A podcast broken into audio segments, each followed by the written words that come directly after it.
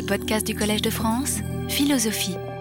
Je dois d'abord vous, vous, informer ou vous rappeler que le, euh, vous rappeler le fait que le, le cours n'aura pas lieu la semaine prochaine. Tout est décalé d'une semaine. Comme je serai, je serai absent la semaine prochaine, je dois être à Vienne pour un, pour un colloque sur, sur Karl Kraus. Donc le prochain cours aura lieu non pas le, le mercredi, mercredi prochain, c'est-à-dire le, le, 18 février, mais euh, le mercredi d'après, c'est-à-dire le, le, 25 février. Alors, pour, euh, pour en revenir à ce à quoi nous en étions, ce sur quoi nous nous étions arrêtés la dernière fois, je, je vous ai j'ai projeté à nouveau donc le, texte euh, sur lequel, que nous avions considéré en terminant, c'est-à-dire le, texte dans lequel euh, Leibniz euh, insiste à nouveau, parce que c'est un point sur lequel il revient euh, très fréquemment, il insiste à nouveau sur le fait que euh, un, Dieu tel que nous le connaissons, ce qui veut dire pour lui évidemment le, Dieu chrétien, euh, n'aurait pas pu créer un monde dans lequel tous les possibles seraient susceptibles d'exister et même devraient nécessairement exister tôt ou tard, c'est-à-dire un monde dans lequel le possible devrait être compris comme étant ce qui ou bien a existé ou bien euh, existe présentement ou bien euh, existera à un moment donné. Euh, un Dieu qui aurait créé un, un, monde de cette sorte donc serait un Dieu qui, dont la conduite n'aurait été dictée en aucune façon par le principe de convenance ou de, perfection, comme l'appelle Leibniz. Et donc, si, si on acceptait cette idée que tous les possibles sont susceptibles d'exister et même doivent euh, exister à un moment ou à un autre, alors euh, un Dieu comme celui que nous connaissons, donc euh, dans ces conditions-là, ne, ne, serait pas possible et par conséquent euh, n'existerait pas.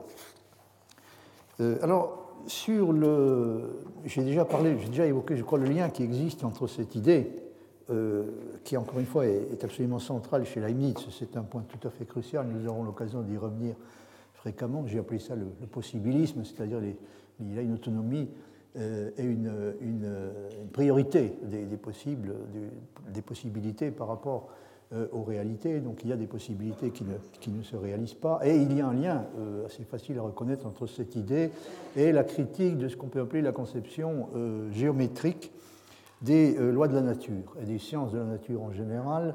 Euh, Leibniz, il y a une critique donc de cette conception chez, chez Leibniz, en particulier de cette conception telle qu'elle est exemplifiée euh, chez Descartes.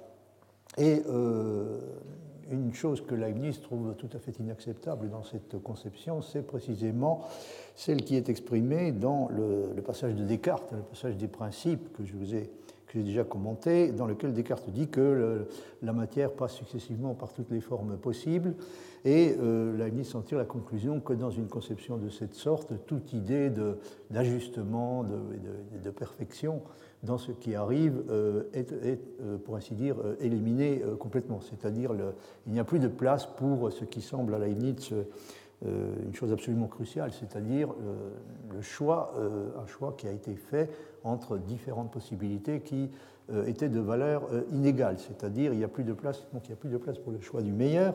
Et nous avons, d'après Leibniz, des preuves, d'après les lois de la nature que nous connaissons, nous avons des preuves que justement les lois de la nature euh, obéissent euh, non pas seulement euh, à des impératifs euh, qu'on peut qualifier, qu'on peut appeler géométriques, mais également, ces lois, les lois de la nature obéissent également à des exigences qui, qui proviennent de l'utilisation d'un principe de convenance ou de perfection. Alors sur ce point, je me permets de vous indiquer un article où, ce, genre de considération est développé de façon assez approfondie. C'est un article de Margaret Wilson qui s'appelle La dynamique de Leibniz et la contingence euh, dans la nature. Et euh, elle dit ceci fondamentalement, Leibniz était soucieux de s'opposer, spécialement pour des raisons religieuses, à la conception géométrique de la science naturelle exemplifiée à des degrés divers par ses prédécesseurs Descartes et Spinoza. Autrement dit, il était soucieux pardon, de s'opposer à l'assimilation de la physique à la géométrie et de la nécessité physique à la nécessité géométrique. Donc il y a effectivement chez Leibniz cette volonté tout à fait affirmée hein, de dissocier clairement euh, la, la, physique de la géométrie et la nécessité physique de la nécessité géométrique. Leibniz partageait avec un bon nombre de ses contemporains la conception selon laquelle les axiomes de la géométrie euclidienne font partie des vérités éternelles Dans le système de Leibniz, cette conception apparaît sous la forme de la doctrine selon laquelle les axiomes de la géométrie sont vrais de tous les mondes possibles, c'est-à-dire concevables de façon consistante, pour des raisons qui sont liées au concept d'espace. Donc les, axiomes de la géométrie, et pour Leibniz ça veut dire bien entendu de la géométrie euclidienne, ces axiomes sont vrais euh, dans tous les mondes possibles. Il faut noter que euh, stricto sensu, ce ne sont pas véritablement euh, des, axiomes parce que Leibniz soutient que nous ne, pouvons reconnaître stricto sensu comme axiome que des, des, propositions qui ont la forme d'identité explicite, c'est-à-dire des formes, c'est-à-dire la forme de propositions de l'espèce A état, A, B état, etc. Donc pour lui, les axiomes de la géométrie sont en réalité des théorèmes, ils sont démontrables. Euh, mais on pourrait tout à fait les démontrer à condition de disposer des définitions euh, adéquates. Hein. Rappelez-vous que euh, j'aurai l'occasion de, vous reparler de ça. pour la Leibniz, donc, les propositions nécessaires ont la particularité d'être toutes réductibles à des, axiomes au sens strict, c'est-à-dire à des identités explicites, des identités formelles ou explicites, comme il les appelle, par l'intermédiaire de définitions, c'est-à-dire à, l'aide d'une seule et unique règle d'inférence qui consiste à substituer euh, la définition euh, au, défini. Donc, en ce sens-là, les, axiomes de la géométrie, et la n'a pas de, doute là-dessus, euh, sont bel et bien réductibles à des identités explicites. Ce sont donc des propositions nécessaires euh, autrement dit, selon une conception que, dont on attribue, généralement la paternité à Leibniz, ce sont des propositions qui sont vraies dans tous les mondes possibles. Mais ce n'est pas le cas, euh, en revanche, des, euh, des, vérités de la physique, hein, déjà des, axiomes de la physique. Les axiomes de la physique ne sont pas vrais dans tous les mondes possibles, puisque précisément le, choix de ces axiomes a été conditionné par l'application du principe du meilleur. Il y a des mondes moins bons que le monde il y a des mondes possibles, moins bons que le monde dans lequel nous vivons, euh, dans lesquels les lois de la physique et euh, déjà donc les, axiomes de la physique euh, pourraient être différents. Et Leibniz tient particulièrement à maintenir cette différence. La suite du texte explique bien pourquoi. il, c'est-à-dire Leibniz, croyait qu'il pouvait établir que ce statut, donc le statut de vérité nécessaire hein, que possède les lois de la géométrie. J'ai oublié de dire à ce propos que, euh, en ce qui concerne ce que, d'après Leibniz, on doit appeler axiome au sens propre du terme, qui soutient également qu'une proposition comme 2 plus 2 égale 4 est démontrable. Hein. Peut-être euh, ce genre de proposition également peut être réduit à une identité explicite par l'intermédiaire de définitions. Donc on peut en donner une démonstration, et Leibniz donne du reste cette démonstration dans les nouveaux essais. encore une fois, c'est un point sur lequel je reviendrai. Ce n'est pas, le, pas le, cas de l'arithmétique qui nous intéresse pour le moment, mais plus précisément donc, le cas de, la géométrie et euh, ce qui euh, distingue la physique de la géométrie et le, genre de nécessité qui appartient aux propositions physiques de celui qui appartient euh, aux propositions géométriques. Donc Leibniz pensait que le statut de vérité nécessaire n'est pas partagé par les lois de la mécanique, Leibniz croyait que sa dynamique fournissait cette conclusion par le fait que, donc, euh, fournissait la conclusion que les, euh, lois euh, physiques ne possèdent pas le genre de nécessité que possèdent les lois de la géométrie.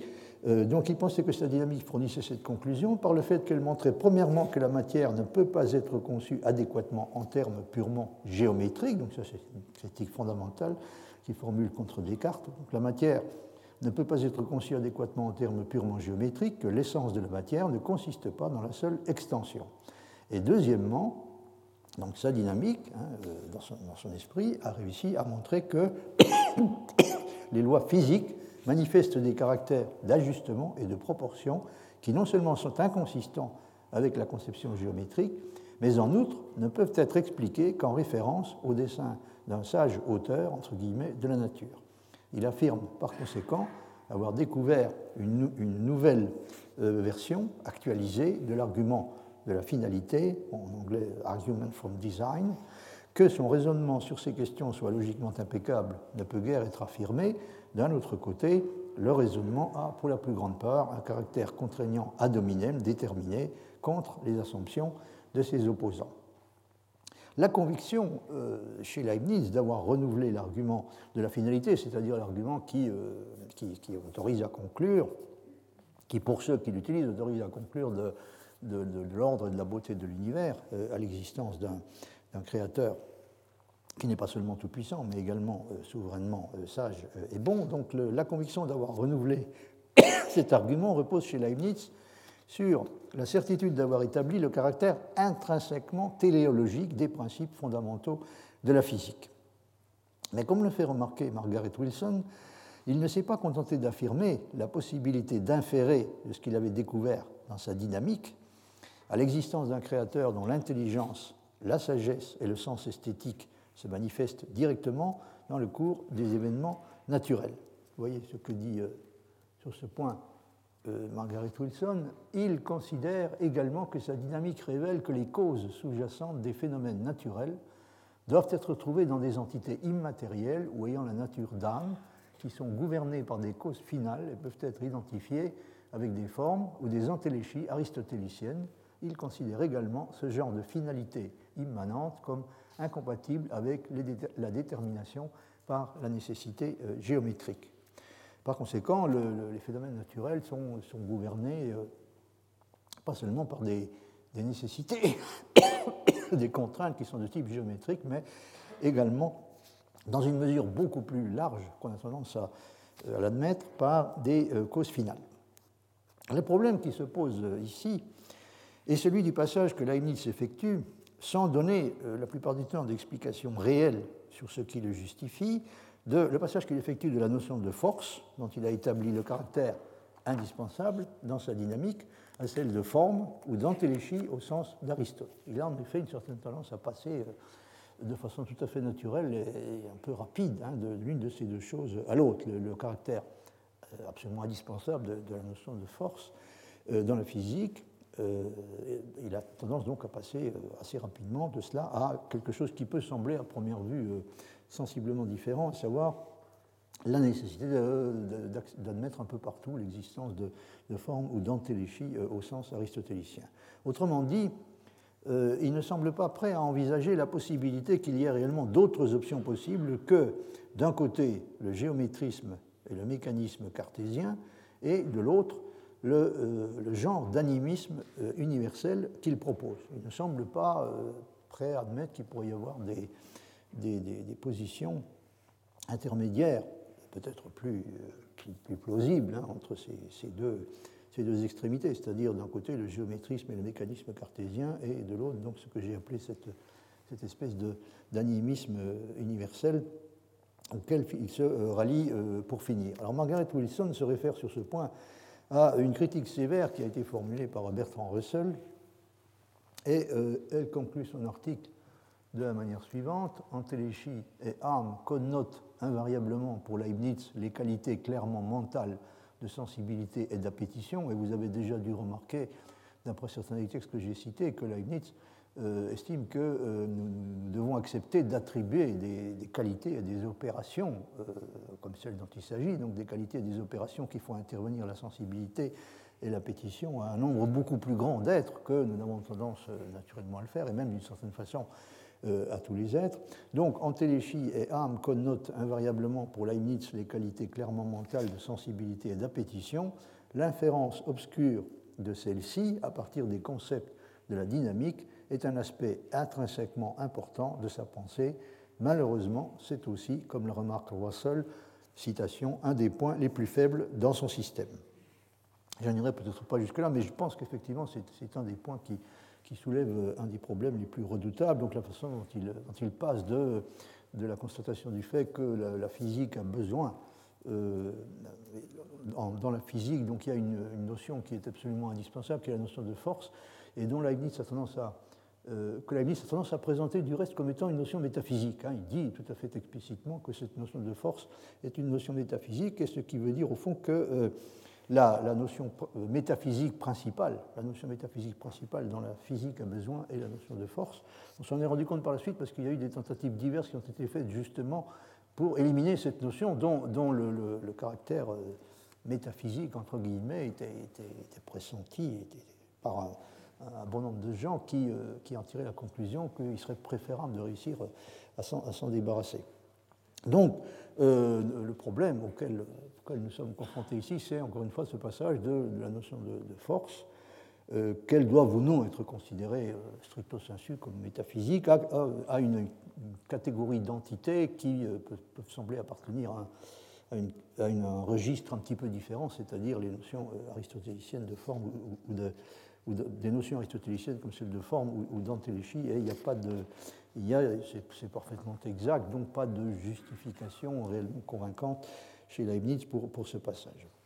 Revenons euh, à présent à la raison pour laquelle euh, il refuse catégoriquement de remettre en question la proposition selon laquelle il y a des possibles qui ne se réalisent pas. En plus de son caractère intrinsèquement peu plausible et même invraisemblable, elle a une conséquence qui est à ses yeux tout à fait inacceptable et sur laquelle j'ai déjà attiré l'attention à plusieurs reprises. Si tous les possibles devaient se réaliser à un moment ou à un autre, cela signifierait que le principe du meilleur n'opère en aucune façon. Il faut donc maintenir fermement qu'il y a des possibles qui sont possibles logiquement, mais ne le sont pas moralement, en ce sens que le choix du meilleur devait nécessairement les exclure. Autrement dit, euh, la non-réalisation de ces possibles-là correspond à euh, ce qu'il appelle une nécessité morale. Un point important et sur lequel il faut euh, insister à nouveau ici est qu'il récuse totalement l'idée que Dieu, dans la procédure d'évaluation qu'il a appliquée pour faire son choix, pourrait avoir utilisé des idées de la bonté et de la justice qui sont fondamentalement différentes des nôtres et dont nous ne pouvons avoir aucune idée réelle, ce qui, bien entendu, devrait nous interdire de juger de quelque façon que ce soit ce qu'il a fait. C'est ce qu'exprime le, fameux adage les voies de Dieu sont impénétrables, mais la question c'est de savoir jusqu'à quel point euh, elles le sont. Et euh, sur ce point, l'Aïdis a une position euh, très claire et très ferme. En réalité, affirme-t-il, ce que Dieu a choisi comme étant le meilleur est quelque chose que nous pouvons aussi, bien que ce soit dans une mesure évidemment beaucoup plus limitée, reconnaître comme étant le meilleur. Vous voyez par exemple ce passage, c'est tiré des remarques critiques de Leibniz sur le dictionnaire de Bell qui ont été publiées dans les lettres et opuscules inédits de Leibniz, euh, éditées par Fouché de Careil. Euh, et Leibniz dit quand on dit que les voix de Dieu ne sont pas nos voix, il ne faut pas entendre comme s'il avait d'autres idées que nous de la bonté et de la justice. Il a les mêmes idées que nous, et nous le savons de lui comme celles des grandeurs et des nombres. Donc vous voyez qu'il pas plus qu'il n'a euh, une idée, pas plus qu'il a une arithmétique différente de la nôtre. Hein. Il, a, il a des idées du nombre et de la grandeur. Donc il a des idées mathématiques en général qui sont de la même nature que les nôtres, qui sont même les mêmes que les nôtres. Et de la même façon, il a une idée de la bonté et de la justice qui est également la même que la nôtre. Donc il a les mêmes idées que nous, et nous les savons de lui comme celles des grandeurs et des nombres, mais nous n'entendons pas comment il les applique. Ça, c'est quelque chose qui est très important. Nous avons les, il a les mêmes idées que nous, mais euh, nous ne savons pas de quelle manière c'est au niveau de l'application que là, il y a une différence, une différence essentielle s'instaure, euh, s'établit entre le cas de Dieu et la nôtre. Hein. Pour ce qui est de l'application de ces idées de la bonté et de la justice, alors là, évidemment, euh, là, effectivement, les voies de Dieu sont largement impénétrables. Nous ne savons pas comment il procède dans l'application. Nous savons quelles idées il utilise, nous ne savons pas exactement. En tout cas, nous sommes très limités dans la connaissance que nous avons de la manière dont il les applique. Donc il a les mêmes idées que nous et nous le savons de lui comme celles des grandeurs et des noms, mais nous n'entendons pas comment il les applique parce que nous ne sommes pas informés du fait dont la trop grande étendue passe notre compréhension. c'est quelque chose qui dépasse euh, notre compréhension. En d'autres termes, nous savons, nous pouvons être certains, en quelque sorte a priori, euh, sachant que, Dieu, euh, sachant que le monde a été créé par un être tout-puissant et, sage, nous savons que le meilleur a été décidé dans tous les cas, mais nous ne savons généralement pas comment l'idée du meilleur a été appliquée dans le détail, comment, en particulier comment elle s'applique au cas euh, considéré.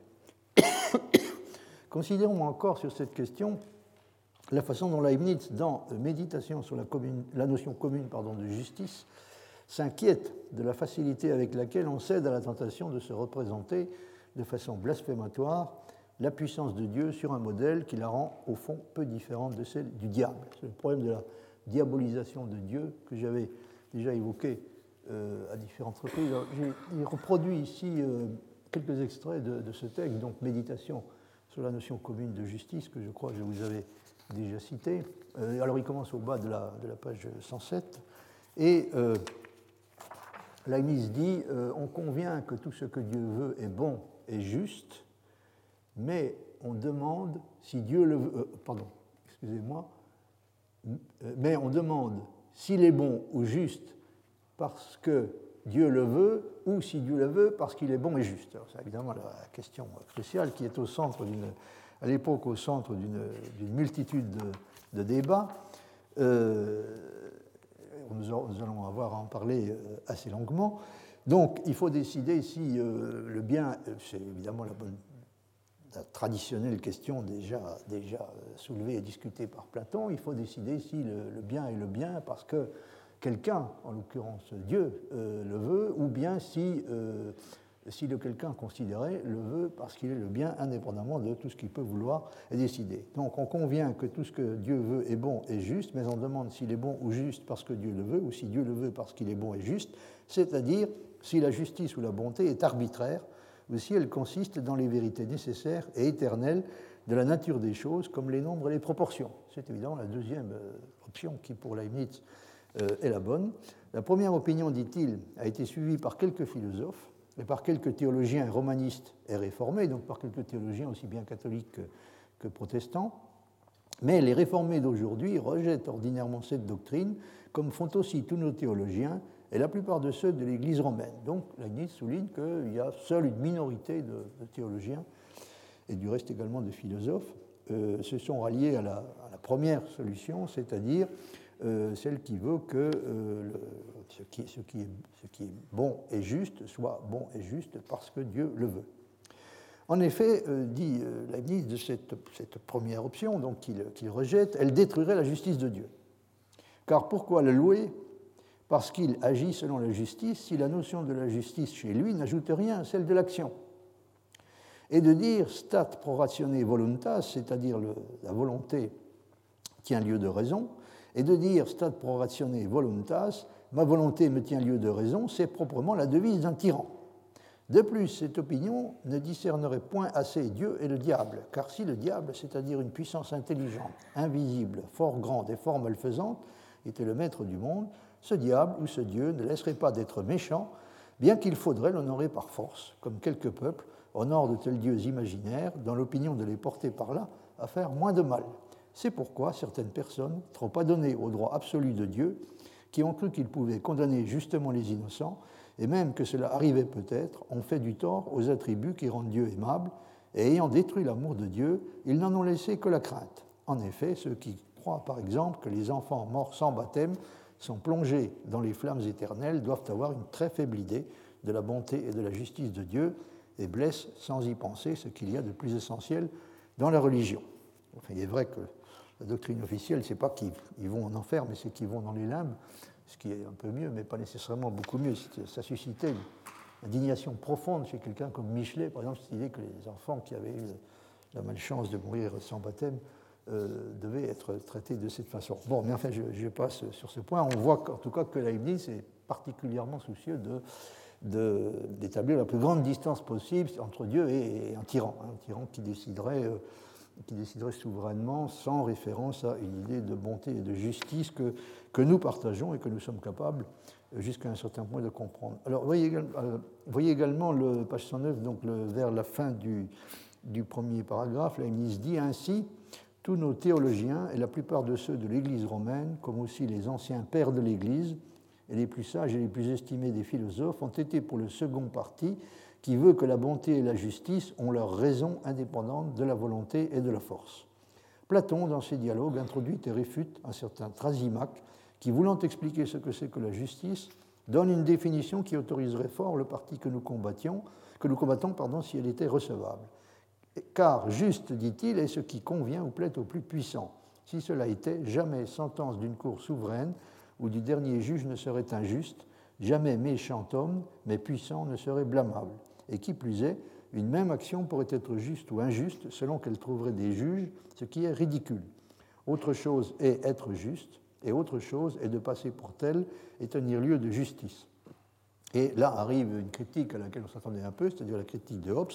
Un philosophe anglais célèbre nommé Hobbes, qui s'est signalé par ses paradoxes, a voulu soutenir presque la même chose que Trasimac, car il veut que Dieu euh, est en droit de tout faire parce qu'il est tout puissant c'est ne pas distinguer le droit et le fait, Et ça, c'est une chose à laquelle Leibniz tient particulièrement.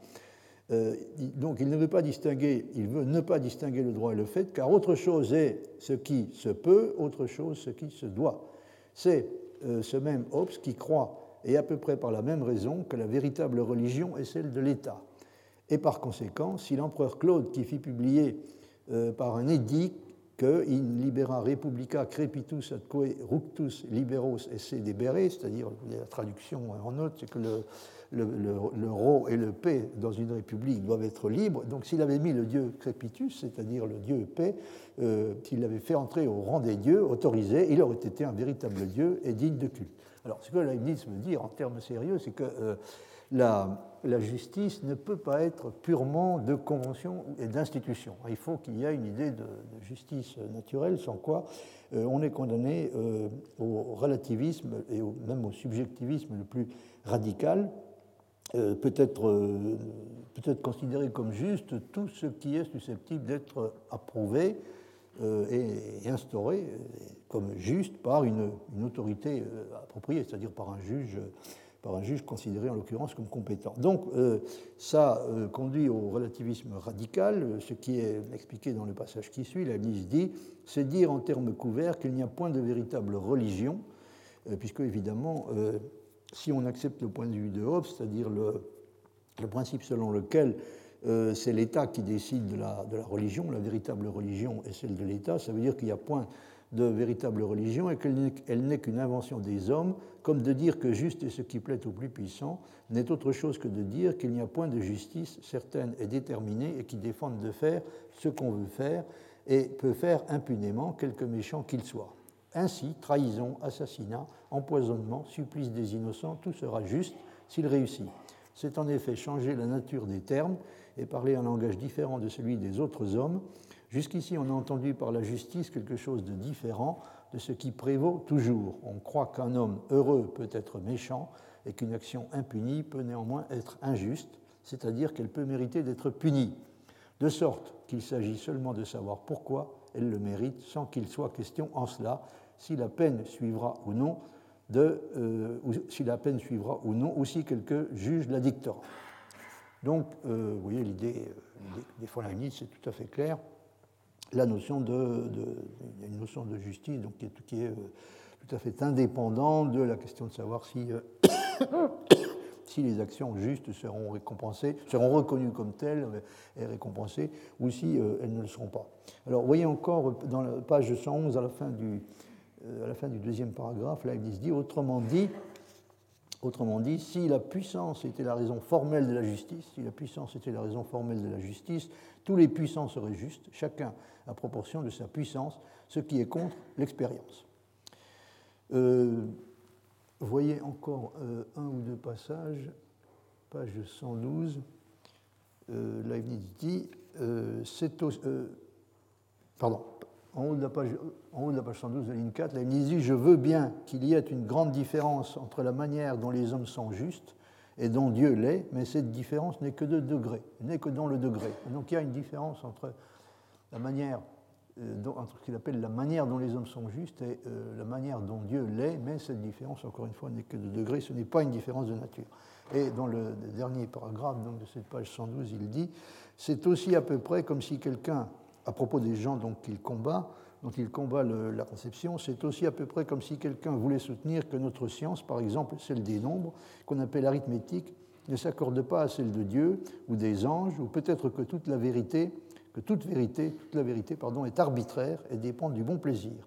Par exemple, 1, 4, 16, 25, etc. sont des nombres carrés, savoir qui se produisent en multipliant 1, 2, 3, 4, 5, etc.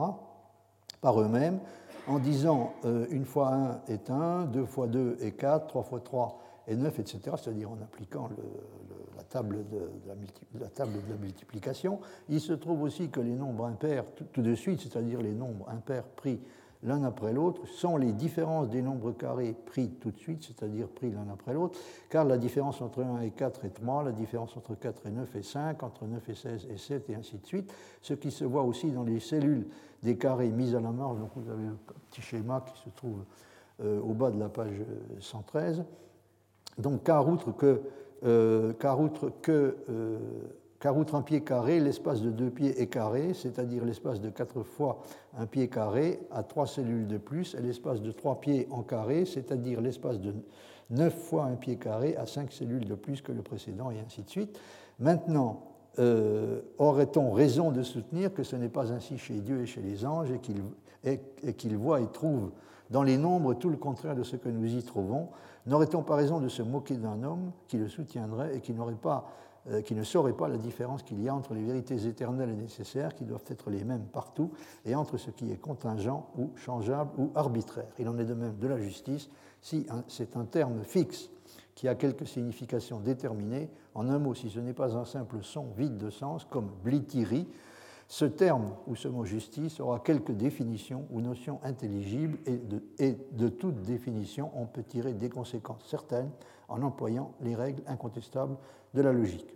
La dernière affirmation est tout à fait importante. La ministre veut dire que les règles de la justice doivent pouvoir se tirer de la, définition, doivent pouvoir être déduites d'une définition de la notion de, justice sur laquelle tous les, tous les, êtres humains sont susceptibles de tomber d'accord. Hein. Euh, autrement, euh, on utilise un mot de, on utilise euh, un terme, le terme justice, qui est, qui est parfaitement équivoque, c'est-à-dire auquel chacun, d'une certaine façon, peut donner le, sens, la signification qui lui convient. C'est ce qui veut dire que ici c'est un terme fixe qui a quelques significations déterminées, et d'après lui, euh, il est évident que l'usage que nous faisons de ce terme, nous manifestons dans l'usage que nous, que nous, en faisons, nous manifestons euh, que nous lui euh, accordons un sens déterminé.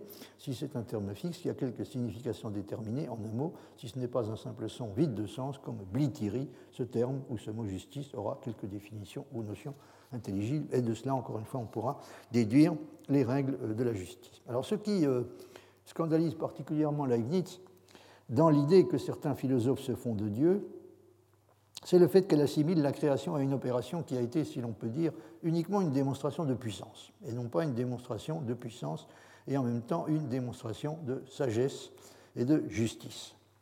Le rejet des causes finales conduit de ce point de vue à des conséquences qui sont particulièrement dangereuses.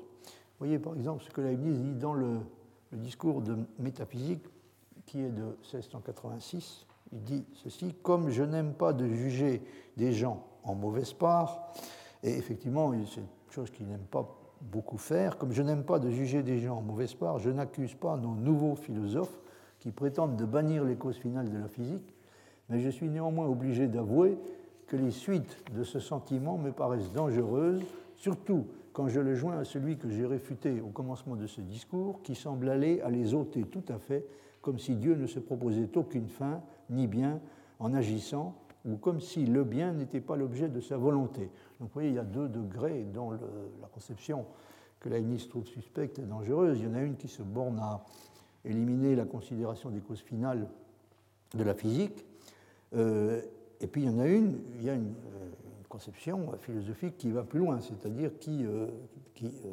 vise, comme dit Leibniz, à ôter tout à fait les causes finales, euh, à les faire disparaître purement et simplement, comme si, ce qui entraîne comme conséquence, notamment, mais c'est une conséquence évidemment extrêmement importante, que Dieu lui-même ne s'est proposé aucune espèce de fin ou de bien en agissant, ou comme si le bien n'était pas l'objet de sa volonté. Et pour moi, je tiens au contraire, dit Leibniz, que c'est là où il faut chercher le principe de toutes les existences, donc dans le, dans le bien, dans la recherche du bien.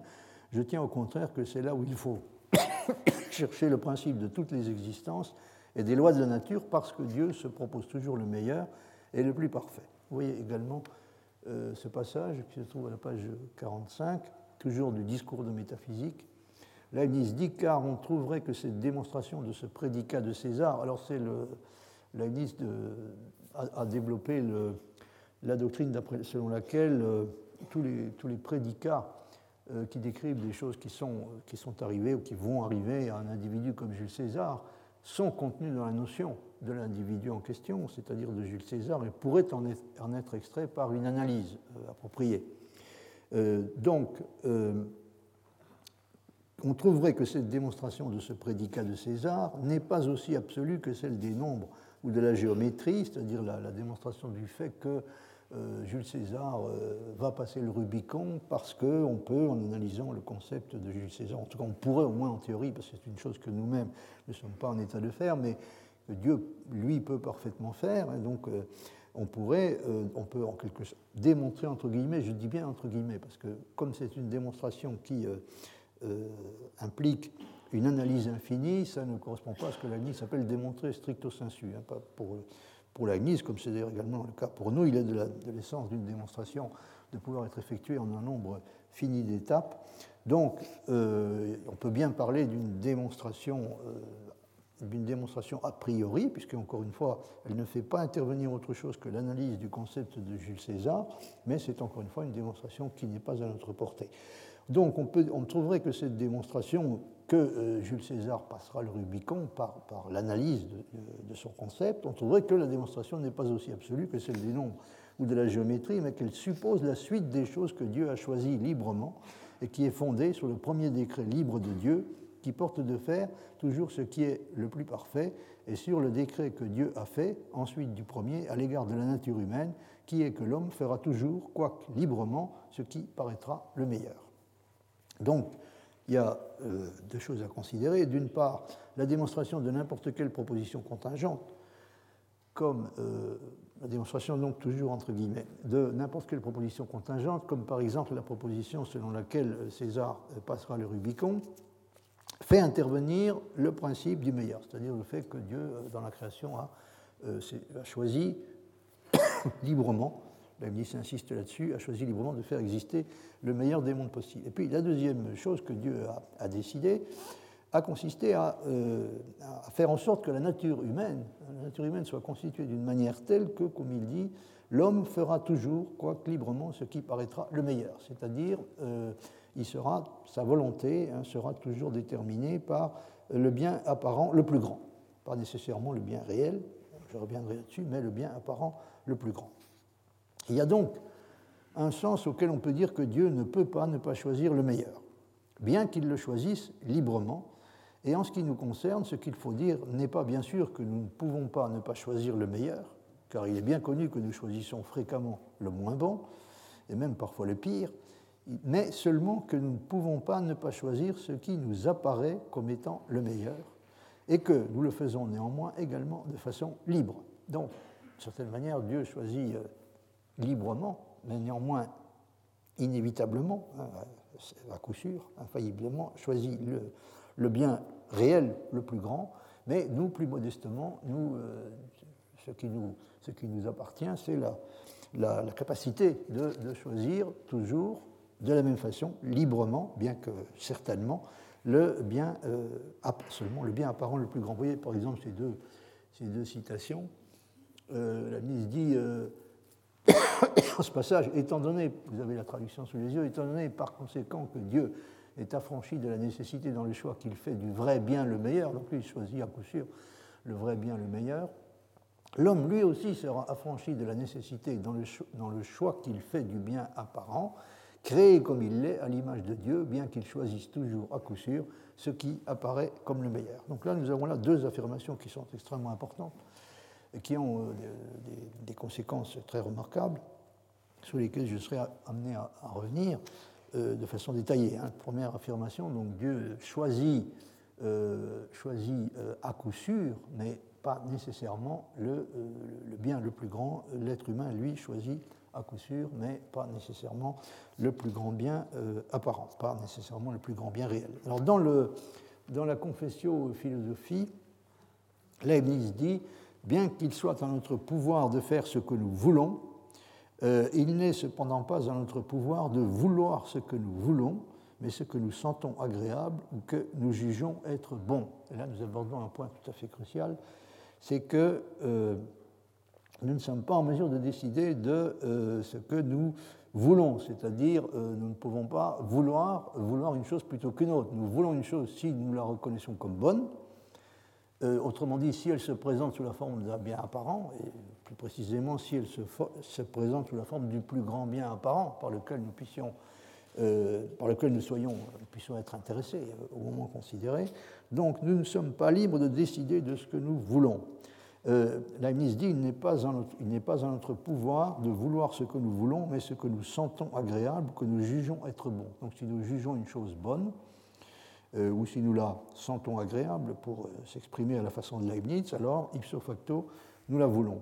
Or, dit-il, juger ou ne pas juger bon quelque chose n'est pas en notre pouvoir. Donc vous voyez, nous ne sommes pas en mesure de, nous n'avons pas de, pouvoir sur, euh, sur, le, qui, nous, qui, qui, nous permettent hein, de décider souverainement si une chose est, bonne ou non. Si une chose est reconnue comme bonne par nous, alors nous ne pouvons pas faire autrement que de la juger bonne. Notre volonté ne peut rien changer à ça. Et si nous la jugeons bonne, alors nous ne pouvons pas ne pas la vouloir. Voilà comment se présentent les choses. Donc, euh, Leibniz dit Or, juger ou ne pas juger bon quelque chose n'est pas à notre pouvoir. Personne, pas même en s'y échinant, qu'il le veuille ou non, ne ferait sans raison que ce qu'il croit. Il ne le croit pas. Donc, ce Leibniz semble dire que la volonté n'a pas de pouvoir sur les croyances. C'est-à-dire, si nous croyons une chose, et euh, dans la situation la plus favorable, euh, nous la croyons euh, non pas seulement parce qu'elle nous donne l'impression d'être vraie, non pas seulement parce qu'elle est euh, parce qu'il s'agit d'un vrai apparent, mais du moins on peut l'espérer parce qu'il s'agit d'un vrai réel. Donc si nous croyons une chose, ça signifie que nous la, reconnaissons comme vraie, à tort ou à raison, nous la reconnaissons comme vraie, et là-dessus, la, volonté, notre volonté n'a pas de prix, c'est-à-dire la volonté ne peut pas faire que ce qui est reconnu comme vrai, c'est à un moment donné d'être reconnu comme vrai, en tout cas sans raison, sans, raison, qui ne peuvent pas être des raisons émanant de la volonté elle-même. Puisque donc, dit Leibniz, la croyance n'est pas au pouvoir de la volonté, la volonté non plus n'est pas au pouvoir de la volonté. Et là, vous voyez, j'espère avoir rendu à peu près clair euh, le contenu de, cette assertion. Donc, nous n'avons pas de pouvoir sur nos croyances. Euh, la croyance n'est pas au pouvoir de la volonté, et du coup, la volonté non plus n'est pas au pouvoir de la volonté. Et mettez, dit Leibniz, que nous voulons parce que nous voulons. Pourquoi voulons-nous vouloir Est-ce de chef en vertu d'une autre volonté ou en vertu de rien, c'est-à-dire sans raison? Si nous nous attribuons, euh, si nous attribuons à la volonté une capacité non pas seulement de vouloir, mais également de vouloir vouloir, autrement dit de décider par elle-même de vouloir, euh, nous sommes entraînés euh, inévitablement dans une régression à l'infini, hein, Mettez que nous voulons parce que nous voulons. Pourquoi voulons-nous vouloir? Est-ce de rechef en vertu d'une autre volonté ou en vertu de rien, c'est-à-dire sans raison? Et euh, la dit euh, exactement la même chose dans, oh, pardon, dans la Théodicée, hein, c'est le texte que vous avez euh, en bas. Nous voulons agir à parler juste et nous ne voulons point vouloir. Nous voulons agir, nous ne voulons point vouloir. Autrement, nous pourrions encore dire que nous voulons avoir la volonté de vouloir et cela irait à l'infini. Donc on ne peut pas décider euh, volontairement de vouloir. Ce qu'il faut dire, d'après Leibniz, c'est par conséquent que nous pouvons agir librement ou volontairement, mais nous ne pouvons pas vouloir librement ou volontairement.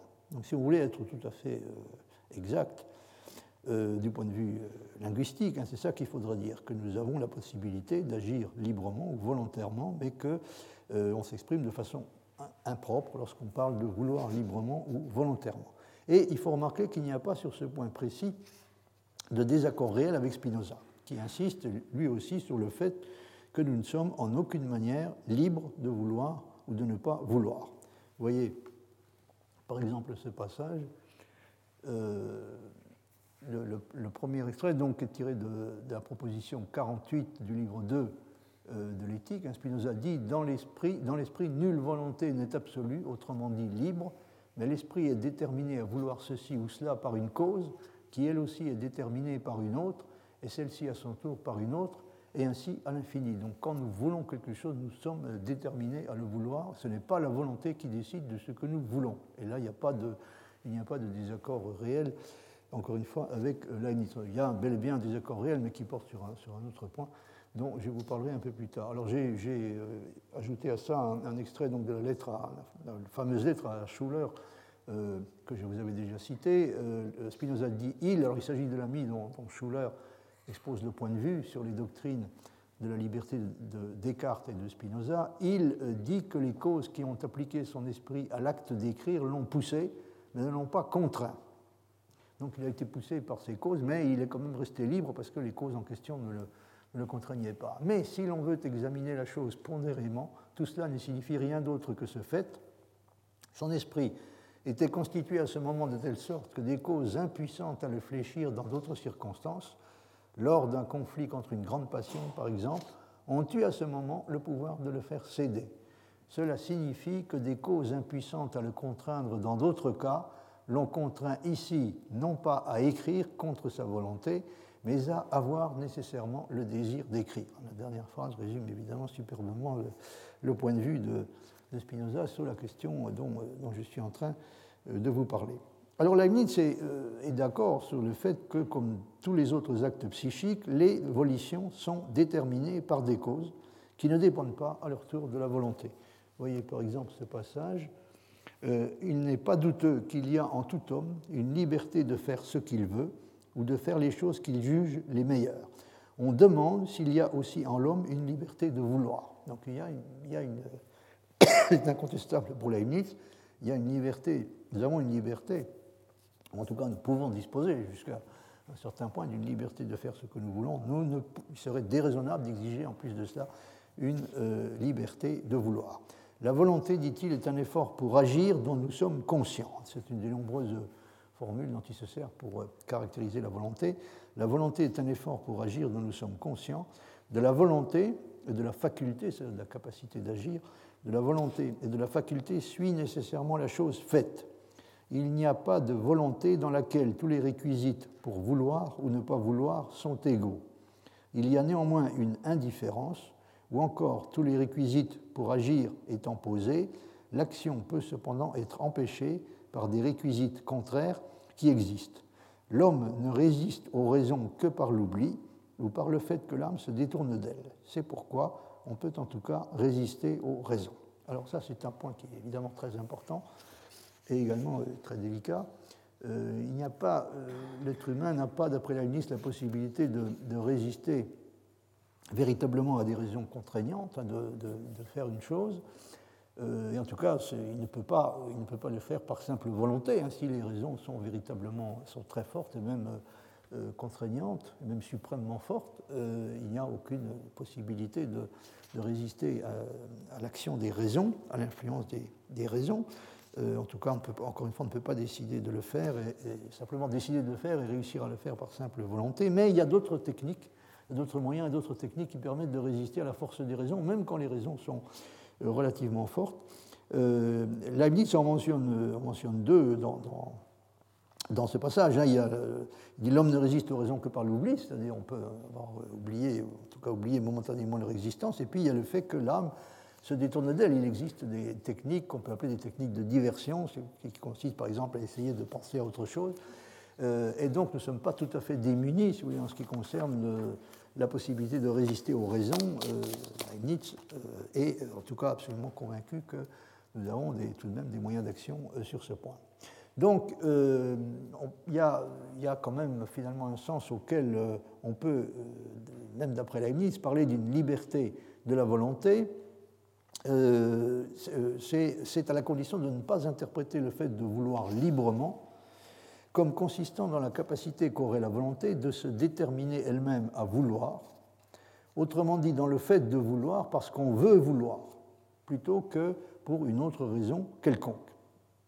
Comme l'explique Leibniz dans les nouveaux essais sur l'entendement humain, ce qu'il faut comprendre par le fait de vouloir librement est le fait pour la volonté d'être déterminée par la prévalence des raisons que lui fournit l'entendement plutôt que par la force des instincts ou des passions.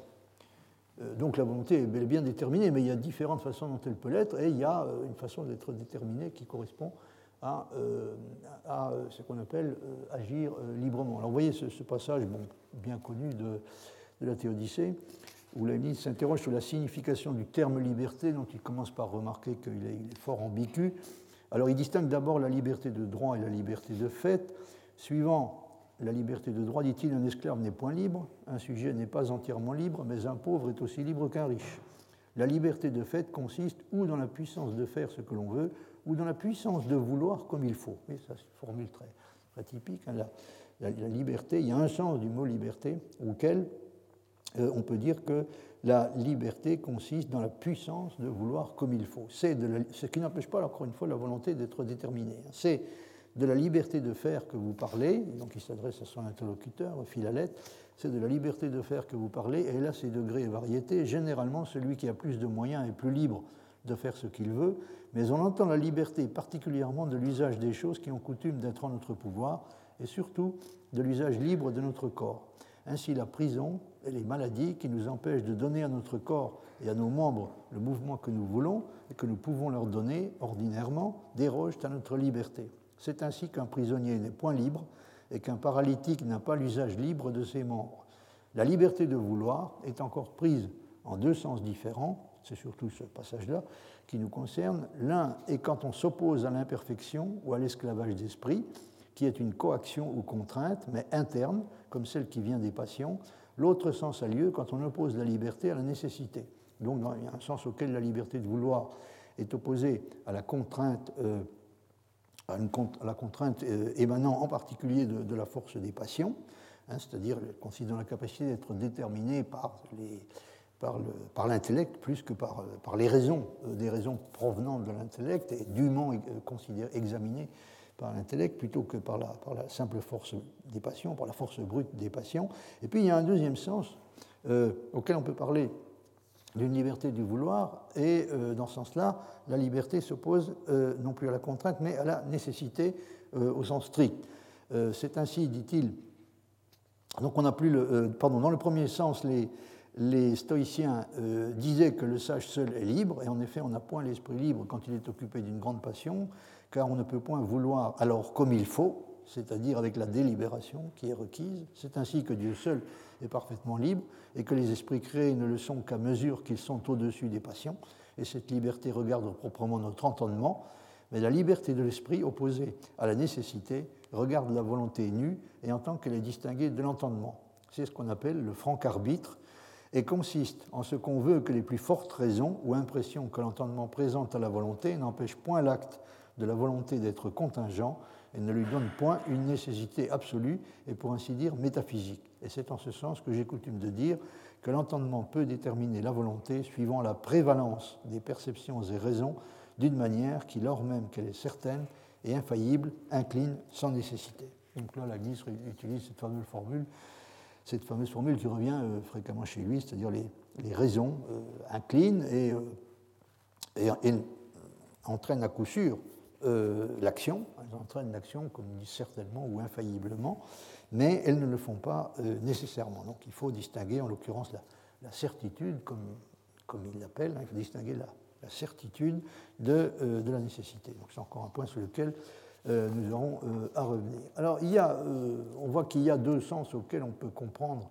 et affirmer la liberté du vouloir. D'une part, la volonté n'est pas soumise de façon exclusive et irrésistible à la force brute, euh, le genre de force brute qui, comme c'est le cas de celle des passions, ne résulte pas d'une connaissance préalable. Donc, elle n'est pas soumise, euh, elle n'est pas soumise de façon exclusive à donc cette, cette action euh, d'une force qui est complètement dissociée de la connaissance, hein, qui ne fait pas intervenir l'intellect qui est complètement dissociée de toute connaissance préalable.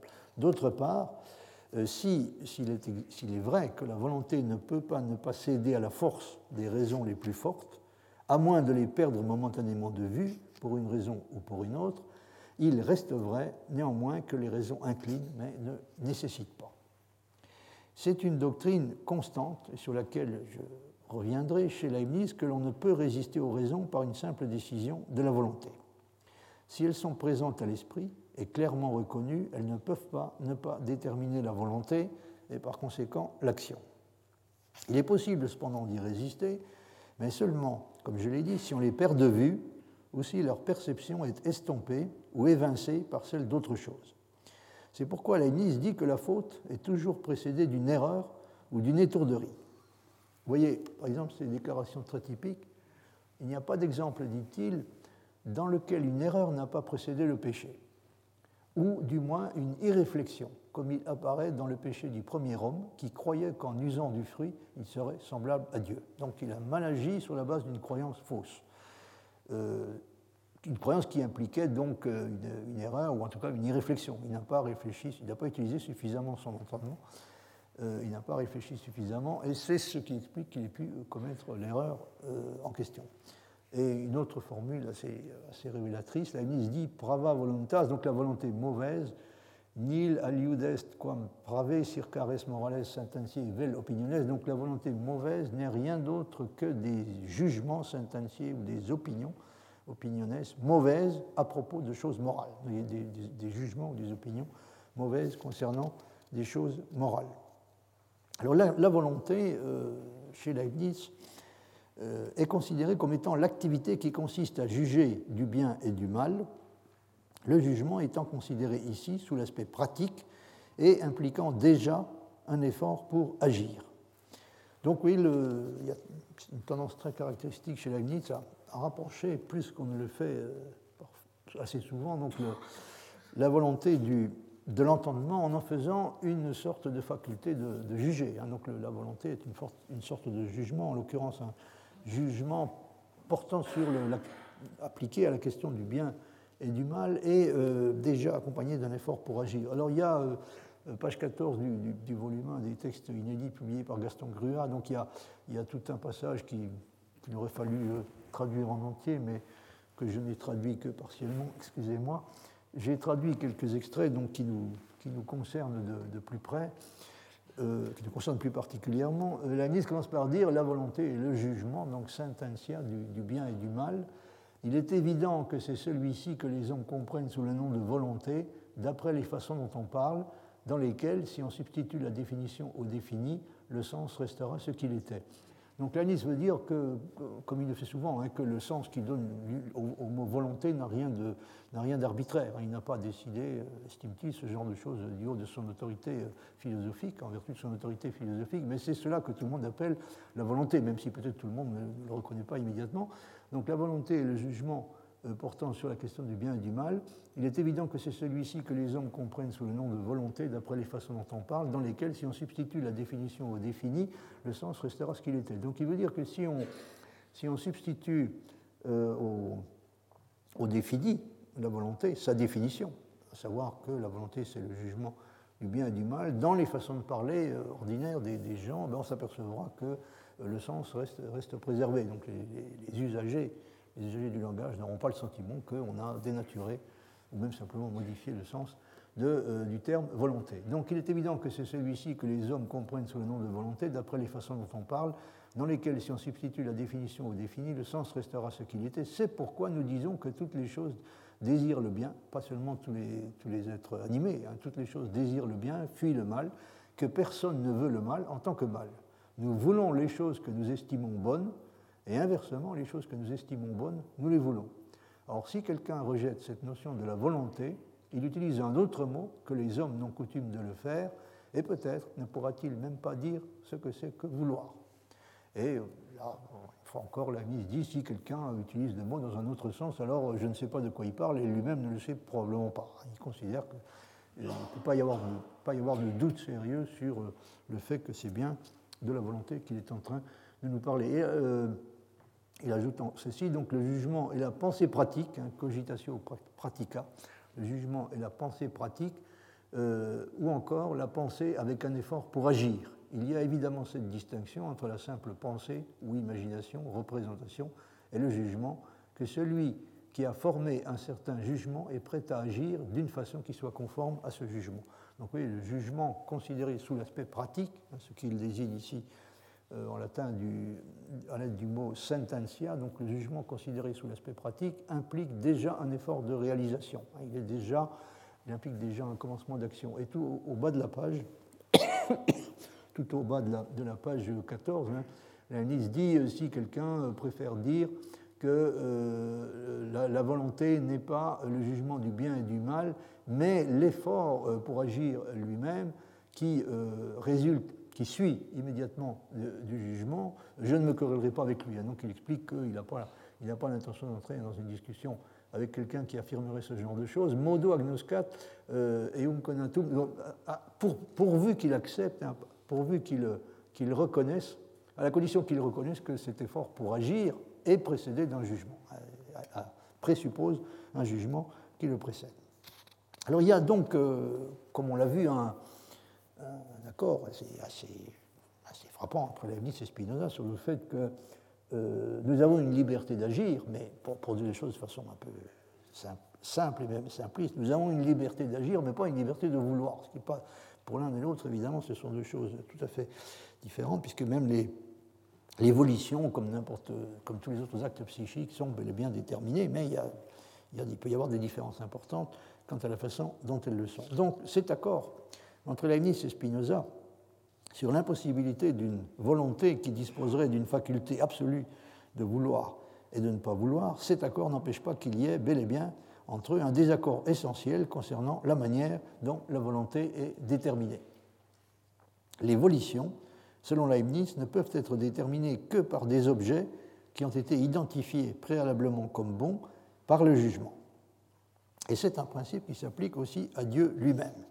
Dieu n'a pu choisir volontairement que ce que son intellect lui avait permis de reconnaître préalablement comme étant bon et même comme étant le meilleur. Seule une conception qui est à la fois absurde et injurieuse peut imputer à Dieu une action qui aurait consisté simultanément à décider par la volonté ce qui est le bien et à choisir de le faire. ça, c'est une chose contre laquelle Leibniz proteste vigoureusement et à maintes reprises. Hein, il n'est pas possible donc de, supposer que Dieu a pu, euh, en quelque sorte, par une seule et unique action, hein, décider que quelque chose était, bon et le faire euh, en tant que bon, et parce que c'était une chose bonne. Alors il y a un passage que je trouve extrêmement remarquable euh, qui, porte sur cette question, qui se trouve à nouveau dans les, opuscules et fragments inédits publiés par, Gaston Grua. C'est le passage qui se trouve dans la deuxième deuxième moitié de, la page, euh, où euh, Leibniz envisage une objection, euh, l'objection que quelqu'un pourrait lui, lui, adresser. Il dit ceci quelqu'un dira que Dieu est la cause des choses, donc aussi de la bonté qui est en elle. Donc, sa volonté est antérieure à la bonté des choses, enfin, donc ça veut dire qu'il est, non seulement la cause des choses, mais également la cause de la bonté des choses. La réponse est facile. Dieu est la cause ou la raison de l'existence des choses, mais non de leur essence ou encore de la nature des choses, et par conséquent également de l'existence des biens, mais non de l'essence, de, la bonté qui est découverte par la pensée dans l'essence elle-même. Donc il est la cause de l'existence, pas de l'essence, euh, il est la cause de la bonté des choses et donc de la bonté qu'elle comporte, mais il n'est pas la cause de la nature de la bonté. Il n'a pas de pouvoir, il n'a pas le pouvoir de déterminer, il n'a pas le pouvoir celui de faire de quelque chose une chose bonne à partir de quelque chose qui n'est pas bon par un simple décret souverain et en l'occurrence arbitraire. De même que Dieu est la cause du fait qu'un certain triangle existe, mais n'est pas la cause de la nature du triangle ni de ses propriétés. Par exemple, il est absurde de dire que Dieu a donné au cercle, c'est-à-dire à la figure qui a toutes ses extrémités équidistantes d'un point, il est absurde de dire qu'il lui a donné ce privilège qu'il est de toutes les figures planes qui ont la même périphérie, celle qui a le plus grand contenu. Et là, en effet, ce privilège, de par sa nature, et le contraire implique contradiction. Mais si quelqu'un disait que Dieu a donné au cercle lui-même sa nature, euh, à coup sûr, il ne sait pas ce qu'il dit. À qui, en effet, je vous le conjure, enfin à qui, ou plutôt euh, à quoi hein, euh, À quoi a-t-il donné cette nature? Parce qu'il faudrait déjà que, il faudrait déjà que il faut que nous soyons déjà en train de parler d'un objet qui possède une certaine nature, et euh, qu'est-ce, que pouvait, bien être le cercle avant que Dieu ne décide d'en faire un cercle, c'est-à-dire avant qu'il ne décide de lui conférer cette propriété. Donc, euh, je vous redis, relis ce que dit Leibniz, mais si quelqu'un disait que Dieu a donné au cercle lui-même sa nature, à coup sûr, il ne sait pas ce qu'il dit. À quoi, en effet, je vous en conjure, au cercle lui-même. Il est donc nécessaire que le cercle soit déjà quelque chose et doté d'une certaine nature avant qu'on lui donne quelque chose de telles choses peuvent se dire, mais elles n'ont absolument aucun sens. Donc ça n'a aucun sens, euh, aux yeux de Leibniz, d'attribuer à Dieu le pouvoir euh, d'avoir conféré euh, le pouvoir de, un pouvoir qui lui a permis de conférer au cercle sa nature de cercle, et pas davantage, parce qu'encore une fois, dans, la façon de procéder de Leibniz, le parallélisme entre les deux cas est maintenu constamment. Dieu n'avait pas davantage le pouvoir de conférer au triangle euh, la propriété d'être un triangle, de lui, donner donc euh, sa nature de triangle. De telles choses peuvent se dire, mais elles n'ont absolument aucun sens. Si quelqu'un soutient en outre qu'il résulte de cela que Dieu n'est pas la cause de toutes les choses qui existent, je répondrai que Dieu est la cause de toutes les choses qui existent en dehors de lui-même, mais il n'est pas la cause de son intellect, ni par conséquent des idées qui montrent les essences des choses que l'on y découvre. Rappelez-vous que les essences des choses sont, préexistent dans l'entendement divin et euh, Leibniz se tire d'une objection possible, donc répond à une objection possible qui consisterait à dire oui, mais en fin de compte, Dieu n'est pas le créateur de tout, il n'est pas la cause de toute chose, et la réponse est qu'il est la cause de toutes les choses qui existent en dehors de lui-même, mais il n'est pas la cause de son intellect, il n'est pas la cause de son intellect et de son contenu, c'est-à-dire en particulier des idées, ou des essences des choses qui euh, y sont contenues au départ. Alors, pour en revenir encore une dernière fois à ce que, au problème dont nous nous occupons, c'est-à-dire la question de savoir s'il est possible ou non de, nous attribuer quelque chose comme un pouvoir, euh, comme une capacité de vouloir, vouloir, euh, si quelqu'un soutient, si, pardon, si dans la, dans la confession philosophie, euh, le philosophe dit Nul n'est la cause volontaire de sa volonté, car ce qu'on veut vouloir, on le veut déjà. Donc vouloir, vouloir, c'est déjà vouloir. Par conséquent, il serait absurde de, de parler de d'attribuer à quelqu'un la capacité d'être la cause volontaire de sa volonté. En effet, euh, il ne semble pas y avoir de différence entre vouloir, vouloir et vouloir simplement, de même que, comme dit une règle de droit, et Nice euh, recourt régulièrement à des, exemples empruntés au droit, euh, de même que, comme dit une règle de droit, celui qui peut pouvoir peut déjà. Donc pouvoir, pouvoir, c'est pouvoir déjà, et vouloir, vouloir, c'est déjà vouloir. Donc on n'ajoute rien, si vous voulez, on n'ajoute rien au fait de, vouloir. Euh, en parlant de quelque chose comme vouloir, vouloir, puisque, encore une fois, vouloir, vouloir, c'est euh, être déjà en train, d'être déjà en train de, vouloir. Euh, autre, autre, passage intéressant sur cette question, rien de plus déplacé, dit Leibniz, que de vouloir transformer la notion de libre arbitre en je ne sais quel pouvoir inouï et absurde d'agir ou de ne pas agir sans raison. Il faudrait être fou pour souhaiter un tel pouvoir. Il suffit pour sauvegarder le privilège du libre arbitre que nous nous trouvions placés au carrefour de la vie, de telle manière que nous ne puissions faire que ce que nous voulons et que nous ne puissions vouloir que ce que nous croyons bon, mais que d'autre part nous puissions, par le plus grand usage possible de la raison, nous enquérir de ce qu'il faut tenir bon. C'est-à-dire nous ne pouvons vouloir que ce que nous reconnaissons comme bon, mais nous avons euh, la capacité, même d'après la Nice, la plus grande capacité, de nous interroger sérieusement sur euh, ce qui euh, doit être reconnu comme bon, ce qu'il faut tenir bon. Ainsi avons-nous moins à nous plaindre de la nature que si elle nous avait donné ce monstrueux pouvoir de quelque irrationalité rationnelle. Donc Léonis proteste, comme il le fait à de nombreux endroits, donc toute l'idée d'une l'idée que l'essence de la liberté pourrait, pourrait consister dans l'indifférence, dans, dans la capacité de d'agir, de se déterminer, si l'on peut dire, hein, sans, sans, raison. Et euh, il, considère que nous ne pouvons pas revendiquer sérieusement une, une liberté euh, d'agir dans ce sens-là. Nous, nous disposons de quelque chose qui est beaucoup plus intéressant, ce qui est à savoir la, la capacité qui est décrite à la fin du passage. Donc, dire qu'on ne peut pas agir ou qu'on ne peut pas agir ou ne pas agir sans raison signifie qu'on ne peut pas agir ou ne pas agir avec comme seule raison que notre volonté est elle seule la décider. C'est très précisément ce que la ministre veut dire. On ne peut pas agir ou ne pas agir simplement parce qu'on a voulu agir ou euh, voulu ne pas agir. Il a fallu que des raisons euh, interviennent, quelle que soit par ailleurs leur valeur. Mais nous avons, euh, nous avons heureusement la capacité de nous interroger sur ce qu'il y a de meilleur à faire dans une circonstance donnée et la réponse peut varier d'un moment à un autre de la délibération et dépend pour une part importante du degré d'attention et de sérieux avec lequel nous nous interrogeons. Il ne faut évidemment pas se méprendre sur le sens de ce qu'affirme Leibniz. Il ne veut pas dire dans le passage que je viens de citer que nous ne disposons d'aucun pouvoir sur nos croyances, mais seulement que ce pouvoir ne peut appartenir à la volonté seule, sans une raison fournie par l'intelligence. Nous pouvons bien sûr modifier nos croyances, et nous le faisons effectivement. Mais pour cela, il faut des raisons, et ce n'est pas la volonté qui peut les fournir. Autrement dit, il n'est pas question de soutenir que toutes les croyances que nous avons sont des croyances que nous avons nécessairement, ou que nous, pourrions, ou que nous ne pourrions pas ne pas avoir.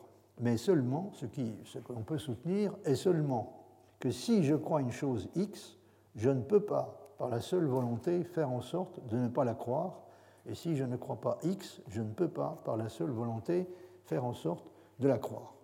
Ce n'est pas la volonté qui peut faire d'une chose quelconque une chose vraie et par conséquent digne d'être crue, ou une chose bonne et, bonne et par conséquent digne d'être voulue. C'est, résume, je crois, c'est bien ce que, ce que Nice cherche à établir. Donc ce n'est pas la volonté qui est en mesure de faire d'une chose une chose vraie et par conséquent une chose qui mérite d'être crue, que nous allons croire, ce n'est pas non plus la volonté qui est en mesure de faire euh, d'une chose une chose bonne et par conséquent une chose digne d'être voulue et que nous voudrons euh, inévitablement à partir du moment où nous l'aurons reconnue comme bonne. Et c'est ce que signifie, je crois, le fait que, comme il le dit, on ne peut pas vouloir vouloir.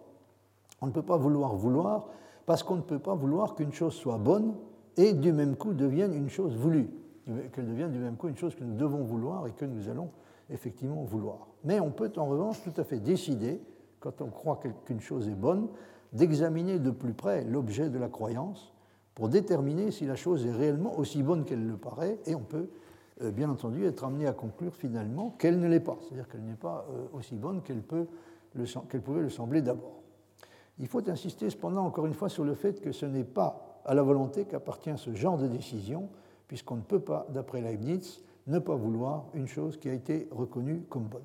Alors, euh, encore quelques, passages susceptibles de nous intéresser, euh, qui, sont tirés donc, d'un, fragment intitulé De libertate et de gratia, de la liberté et de la grâce, qui a été, semble avoir été rédigé entre l'été de 1680 et l'été de 1684. Euh, alors, Leibniz euh, dit ceci, bien que, pardon, il, est question de la, oui, du, de, du sens auquel nous pouvons euh, estimer que nous jouissons d'une liberté d'indifférence, euh, il y a, dit-il, indifférence absolue quand la volonté se rapporte de la même façon à l'un et l'autre de deux opposés, et on a vu que la glisse exclut clairement cette éventualité. Donc il y a indifférence absolue quand la volonté se rapporte de la même façon à l'un et l'autre de deux opposés, elle n'incline pas plus à l'un qu'à l'autre. Quel besoin y a-t-il de se battre pour ces choses qui ne sont pour ainsi dire jamais données je ne crois pas qu'une telle indifférence existe jamais, ou que si elle était donnée, aussi longtemps qu'elle demeure, l'action ne suivrait pas. Euh, par conséquent, euh, exclut clairement ce type d'indifférence. J'ai déjà cité antérieurement un passage où il est dit euh, il n'y a, pas de situation, de, la volonté ne se trouve jamais dans une situation d'équilibre parfait. Il y a en revanche, il admet en revanche l'existence d'une indifférence relative ou limitée quand la volonté incline certes davantage vers l'un ou l'autre, mais peut néanmoins encore agir ou ne pas agir. Donc là, c'est une situation qui est délicate, c'est-à-dire une situation dans laquelle euh, la volonté a une préférence, euh, au moins une petite préférence pour une des, options qui, qui, s'offre à elle, mais elle n'a pas, encore, fait son choix, elle n'est pas encore absolument contrainte de le faire. Donc on n'est pas encore arrivé au stade où l'action va, euh, va résulter inévitablement de ce que la volonté euh, est, prête à faire.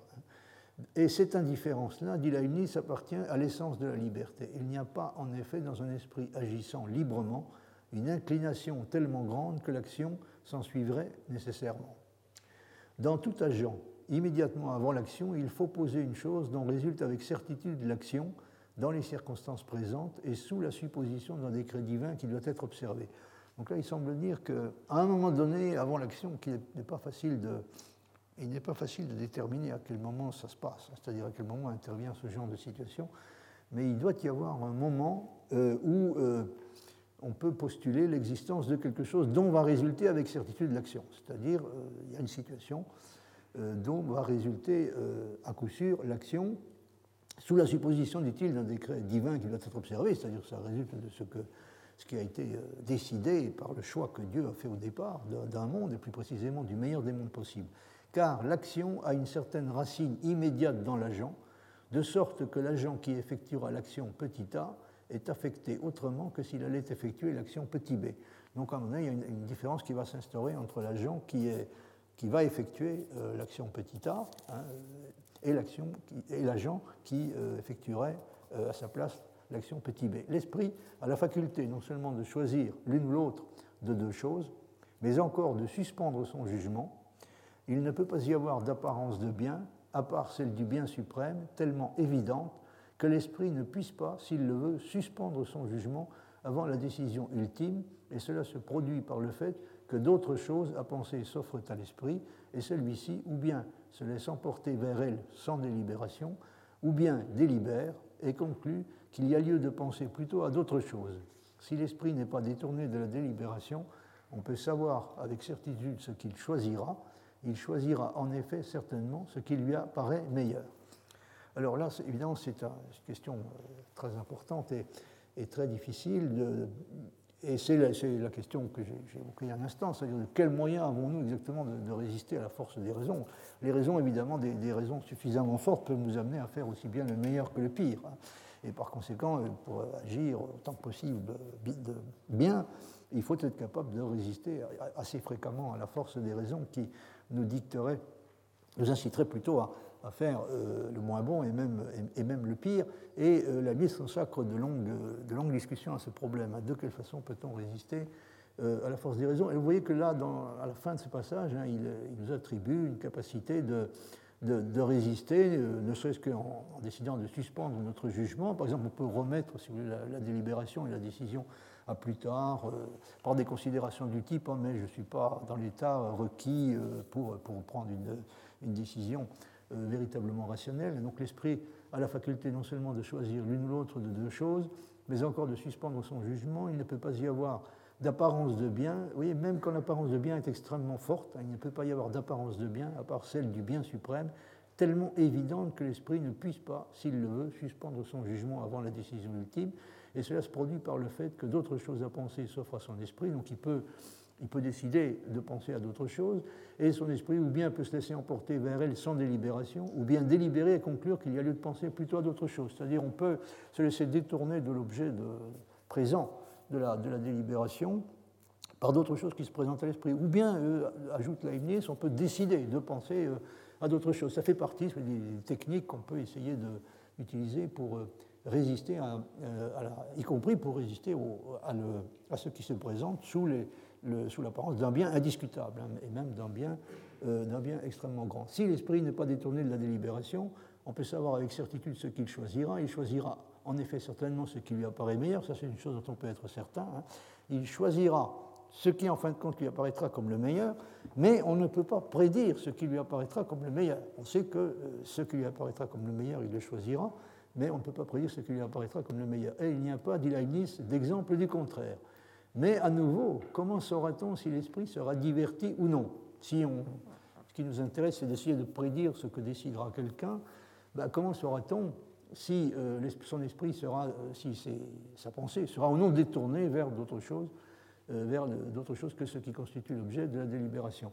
Du fait certainement que l'on peut savoir si une interruption se fera ou non de l'état dans lequel il était disposé de façon égale à l'égard des choses extérieures. Ensuite, si l'on pose qu'il y aura une interruption, on peut savoir s'il sera diverti sans délibération ou avec une délibération. En tout cas, quelqu'un qui dispose d'une capacité de, prédiction illimitée, comme c'est le cas de Dieu, peut savoir si, euh, dans le courant de sa délibération, sa délibération sera interrompue, euh, et si elle le sera, euh, si elle le sera sans, délibération, c'est-à-dire si, si elle le sera parce qu'il a décidé de s'intéresser à d'autres choses, d'oublier momentanément l'objet de la délibération et de s'intéresser à d'autres choses, ou bien si elle sera divertie de euh, l'objet de la délibération euh, accidentellement. S'il doit être diverti sans délibération, dit Leibniz, nous avons ce que nous cherchons. On sait en effet que l'esprit ne choisira rien. Bon, s'il se met à penser à autre chose, il ne va pas choisir. Hein, dans, la situation d'équilibre où il était, il va simplement euh, sortir de cette situation et il ne choisira rien. Si la délibération qui suivra porte sur la question de savoir s'il faut poursuivre ou modifier la matière à penser, on peut appliquer encore une fois à cette nouvelle délibération le même raisonnement, et par conséquent, pour finir, ou bien on en arrive à une diversion sans délibération, qui peut être prédite à partir de la nature de l'intellect, ou bien à une conclusion sans diversion, dont on peut prédire ce qu'elle sera, à partir de la nature de la volonté. La volonté, en effet, si elle n'est pas détournée vers d'autres pensées, choisira à coup sûr ce qui apparaît le meilleur. Ça, c'est la chose dont on peut être certain. Si elle n'est pas divertie, euh, elle choisira à coup sûr ce qui apparaît le meilleur. Et par ce procédé oblique, nous faisons face à notre intellect et à notre conscience en modifiant l'objet à penser soit par une résolution délibérée, soit par une habitude de tomber dans les choses agréables. La grâce nous aide de deux façons, l'une en éclairant l'intellect, l'autre dans la mesure où elle nous donne l'attention et fixe l'esprit de façon à ce qu'il ne change pas d'objet. Aucune créature ne peut prédire ce qu'un homme choisira infailliblement. Donc on ne peut pas prédire ce que quelqu'un choisira infailliblement. La seule chose qu'on peut prédire, c'est qu'il choisira ce qui lui apparaîtra comme étant le meilleur. Mais ce qui lui apparaîtra comme étant le meilleur dépend d'une multitude de facteurs, et en particulier de, la possibilité euh, d'être, comme dit Leibniz, euh, diverti dans le cours de la délibération. Donc ce qui est crucial, c'est ce qui lui apparaît comme étant le meilleur au moment, de au moment où il prend sa décision. Mais évidemment, ce qui lui apparaît comme étant le meilleur à un moment donné peut très bien ne plus lui apparaître comme étant le meilleur à un moment euh, ultérieur, par exemple parce qu'il a réfléchi davantage. il, a, il, il, fait un effort supplémentaire pour s'assurer que ce qui lui apparaissait comme étant le bien était euh, réellement le bien, ou en tout cas euh, le plus grand bien. Alors vous voyez que là, ça devient très compliqué. Ça devient très compliqué parce que euh, il faut se demander évidemment qui décide, qu'est-ce qui décide de l'orientation du cours des pensées. nous sommes tous habitués à utiliser des, techniques du genre de celles auxquelles fait allusion Leibniz.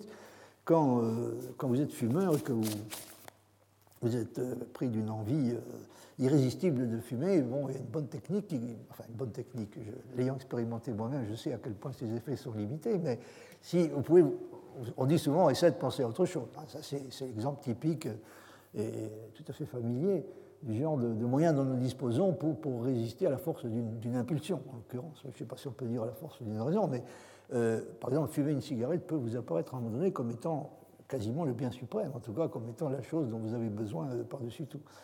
Et une façon donc d'essayer de résister euh, à la force de, cette impulsion ou de cette raison, si on veut bien l'appeler, de, si on veut bien l'appeler de ce nom, et d'essayer de, penser à autre chose. Mais qu'est-ce qui décide hein? Est-ce que c'est la volonté? Ou est-ce que c'est? Ou est-ce que c'est l'intellect? Et il n'est pas, réellement pas facile de répondre à cette question, euh, même, même chez Leibniz. Hein, C'est-à-dire, par exemple, il parle assez souvent de la, de la capacité que nous avons de vouloir raisonner juste. Hein, donc ça, ce genre de choses euh, et Dieu sait si en matière morale c'est important, en tout cas à ses yeux, d'être capable de raisonner juste, d'essayer de raisonner juste dans toutes les situations euh, indécises, celles où nous avons à prendre des décisions difficiles. Mais quand on dit que nous avons la capacité de vouloir raisonner juste, n'oubliez pas que de son propre point de vue, on ne peut pas vouloir vouloir. Donc nous ne pouvons pas vouloir vouloir raisonner juste. Et il faut que cette volonté de raisonner juste ait été elle-même déterminée. Elle ne peut pas avoir été déterminée par la volonté. Donc, euh, on peut avoir l'impression que, et on l'a assez souvent en lisant des textes comme cela, que la question de la, liberté a tendance chez lui à être déplacée de la volonté en, direction de l'intellect. On peut se demander si finalement le, véritable détenteur de la liberté euh, n'est pas, euh, pour finir, plutôt l'intellect que, la volonté, puisque n'oubliez pas chez lui, la volonté est sous la dépendance de l'intellect, dans ce sens que on ne peut vouloir que ce qui a été reconnu comme bon euh, par un jugement qui doit, dans toute la mesure du possible, faire intervenir euh, l'intellect. Donc, un jugement, si vous voulez, qui, s'appuie, qui fait, euh, qui s'appuie sur ce qu'il appelle la prévalence des raisons. Hein. par conséquent, on est, on est, on est confronté véritablement et presque constamment à ce problème, à, laquelle de ces deux facultés, de préférence, l'intellect et la volonté, appartient la liberté. Alors une dernière chose, vous vous êtes sûrement déjà posé la question de, euh, ce qu'on appelle la faiblesse de la volonté, l'acrasia, euh, pour utiliser le, terme aristotélicien, ou plus exactement ce que Jon Elster, de façon très pertinente, a proposé d'appeler la faiblesse de volonté. Il a en effet totalement raison sur ce point, puisqu'on parle de faiblesse d'esprit, euh, il est tout à fait normal, et, c'est ce que je crois ce qu'il faut faire, il est tout à fait normal de, de parler, non pas comme l'ont fait la plupart des commentateurs, votre serviteur compris, non pas de la faiblesse de la volonté, mais de faiblesse de volonté. On peut être victime de faiblesse d'esprit, on peut être faible d'esprit, on peut être aussi faible de volonté. Et là, bien sûr, on vient de voir que euh, pour Leibniz, toute euh, mauvaise action est précédée d'une ignorance, ou en tout cas de ce qu'il appelle une irréflexion ou une étourderie, en tout cas d'une négligence. On agit mal parce qu'on a négligé quelque chose. On n'a pas examiné suffisamment. Euh, on n'a pas regardé d'assez près ce qui se présentait comme un bien apparent, euh, dans le but de s'assurer que c'était euh, véritablement ce que ça avait l'air d'être. par conséquent, nul n'agit mal volontairement. Hein. on agit mal par, négligence ou par étourderie. Que faut-il penser donc de toutes ces situations qui sont décrites à l'aide de, la déclaration célèbre Vidéo meliora proboque et deteriora corps c'est-à-dire je vois, le, je vois le bien qu'il faudrait faire et je fais néanmoins euh, le moins bon, ou même, éventuellement le pire. Alors Leibniz euh, a, des, des, éléments de réponse, bien entendu, à cette question, mais elle ne lui a pas échappé. en terminant, donc, j'aimerais vous citer simplement ce passage qui est tiré des, des opuscules et fragments inédits publiés par Coutura, où il dit ceci Bien que la seule chose qui est tout à fait vraie soit que l'esprit ne choisit jamais ce qui, parmi les choses présentes, paraît moins bon, donc l'esprit ne choisit jamais ce qui lui paraît moins bon, néanmoins il ne choisit pas toujours ce qui, parmi les choses présentes, paraît meilleur. Ça c'est très important. On peut, être sûr que euh, l'esprit euh, choisira à coup sûr, ce qui lui paraît meilleur, mais euh, il, pardon, excusez-moi, on peut être sûr que l'esprit ne choisit jamais ce qui lui paraît moins bon, mais on ne peut pas être sûr qu'il choisira ce qui présentement lui paraît le meilleur. C'est ça le point important. Il ne choisira à aucun moment ce qui lui paraît moins bon. Ça ne veut pas dire qu'il choisira ce qui, pour le moment, lui semble meilleur. Car il peut, dit Leibniz, remettre la décision à plus tard et suspendre son jugement. Donc, ce sont les situations que nous avons évoquées précédemment il peut remettre la décision à plus tard et suspendre son jugement jusqu'à une délibération ultérieure et détourner l'âme vers la pensée d'autre chose. Qu'il le fasse ou non est une chose qui n'est déterminée suffisamment par aucun indice et aucune loi préfixée, dans les esprits en tout cas, qui ne sont pas suffisamment confirmés dans le bien ou le mal. Car pour ce qui est des bienheureux, il faut dire autre chose. Donc ce qu'il faut retenir de ce passage, c'est ce qui est dit au début, qui est un effet, crucial. Hein. On, ne, on ne choisit jamais parmi ce qui, les choses qui nous sont présentes actuellement à l'esprit, nous ne choisirons, il est certain que nous ne choisirons jamais ce qui est le moins bon, mais ça ne veut pas dire que nous choisirons à coup sûr ce qui nous paraît le meilleur, car la délibération, évidemment, euh, a lieu dans le temps. Hein, ce, caractère temporel de la délibération est extrêmement important. Nous choisissons ce qui nous apparaît le meilleur au moment crucial, c'est-à-dire au moment où s'effectue la décision, c'est-à-dire au moment où nous nous trouvons dans cette situation qui est évoquée dans un des passages que j'ai cités antérieurement, dans cette situation où d'où va résulter inévitablement l'action. Et là, évidemment, il n'y a plus question de, de, quelque chose comme une, diversion, une interruption de, la délibération. Donc l'action va résulter immanquablement, encore que, dit Leibniz, de façon euh, non nécessaire. Mais ce caractère temporel de la délibération est très très important et euh, c'est une chose sur laquelle Leibniz insiste dans toutes les discussions qui ont pour but euh, de faire apparaître l'idée d'une liberté d'indifférence comme étant une absurdité, ce qu'il appelle une, irrationalité rationnelle ou quelque chose de, ce genre-là. Euh, il y a un épisode, il y a un exemple qui prend dans un texte que j'ai déjà cité, donc qui s'appelle, c'est le texte, je crois, sur le destin, le destin von dem euh, il dit une mouche, peut, euh, une mouche peut renverser un État. Une mouche peut renverser un État parce que si vous avez un, grand prince qui doit prendre une décision absolument cruciale, il doit décider s'il va faire la guerre ou non, et il peut se trouver dans une situation d'équilibre. N'oubliez pas que la délibération, encore une fois, a lieu dans le temps.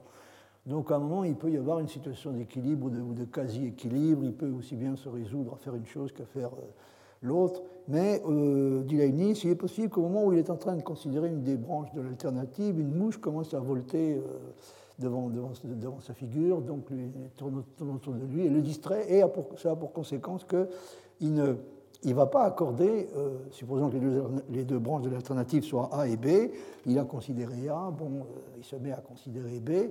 Pour l'instant, il y a une situation qui est à peu près une situation d'équilibre, mais que à cause de, euh, de, la mouche, il ne va pas accorder à, la possibilité B, donc à l'option B, il ne va pas lui accorder autant d'attention qu'il aurait fallu, et du coup, elle va lui apparaître, les raisons de ce côté-là vont lui apparaître moins fortes. Et j'insiste sur ce point parce que comme on, a, on a une tendance encore aujourd'hui à, faire de la une espèce de rationaliste forcené, c'est-à-dire quelqu'un qui pense que nous devrions faire en sorte que toutes les décisions que nous prenons soient toujours parfaitement, parfaitement réfléchies, parfaitement rationnel. D'abord, Lénis dit, c'est une phrase de lui qu'on cite euh, souvent, nous ne sommes qu'empiriques dans les trois quarts de nos actions. Donc il est bien le dernier à prétendre que nous agissons de façon euh, rationnelle et réfléchie euh, la plupart du temps, dans la plupart des cas. Ça n'est pas du tout le cas, mais en plus de ça, Donc il ne faut pas oublier que les décisions, même plus importantes, sont le résultat d'une multitude de facteurs, si vous voulez, en termes physiques. Elles résultent d'une espèce de composition entre des forces qui sont de nature très différente. Et euh, il y a, au nombre de ces forces figurent des éléments qui sont complètement accidentels et étrangers. C'est le cas de la mouche. Hein. Et Leibniz est parfaitement conscient du fait que la simple intervention de la mouche peut avoir des conséquences absolument euh, euh, gigantesques. Hein. C'est-à-dire, il, a aussi, il y a aussi toute une théorie chez lui concernant euh, la tendance qu'on a à parler de hasard. Je pense que dans le cas de la mouche, on parlera de hasard. On dira que c'est le hasard qui a décidé. Euh, il, a, une, conscience extrêmement claire euh, du fait que notre usage de la notion de hasard est lié la plupart du temps à la disproportion entre les causes et les effets. C'est-à-dire quand de très petites causes engendrent des effets qui sont incomparablement plus grands et même disproportionnés, nous avons tendance à parler d'une intervention du hasard il prend un exemple historique, c'est euh, la mort de Turenne. Turenne, euh, si je me souviens bien, a été tué par un boulet euh, à Salzbach, en Allemagne. Et Leibniz dit si un petit souffle d'air insignifiant avait, soufflé dans un autre sens au départ du boulet, ben, probablement, enfin, on peut, très bien faire la supposition que Turenne n'aurait pas été tué, et du coup, le cours de l'histoire aurait pu, aurait probablement été changé. Hein. Et euh, il faut bien voir que euh, nous avons tous tendance, dans les cas de cette sorte, effectivement, à parler du hasard, à parler de hasard et à considérer le hasard comme une espèce de puissance active. C'est ça le problème, c'est là qu'intervient euh, la conception qu'on pourrait qualifier de superstitieuse du hasard. Je n'ai pas besoin de vous dire que Leibniz insiste bien entendu sur le fait que les événements dans lesquels on, peut observer ce genre de choses, dans lesquels on peut constater cette disproportion complète entre la petitesse des causes et l'énormité des, effets, euh, ces événements-là sont tout aussi causés que les autres. Hein. Euh, si, on essaie d'invoquer ça comme exemple de ce que pourraient être des événements sans cause, c'est une absurdité totale. Hein. Ce qu'il y a, c'est qu'il y, a une, multitude de petites causes très complexes euh, qui agissent d'une manière telle qu'encore une fois, une toute petite différence dans l'action d'une toute petite cause euh, peut, produire des effets euh, démesurément grands. Hein. Et euh, Leibniz, déjà, hein, il a déjà très bien compris ça. Il a très bien compris ce qu'on appelle le problème de la sensibilité aux conditions initiales. Hein. C'est-à-dire très petites différences dans les conditions initiales peuvent, faire, peut entraîner des différences, des divergences dans, la, trajectoire du, système, des divergences extrêmement importantes dans la trajectoire du système par la suite.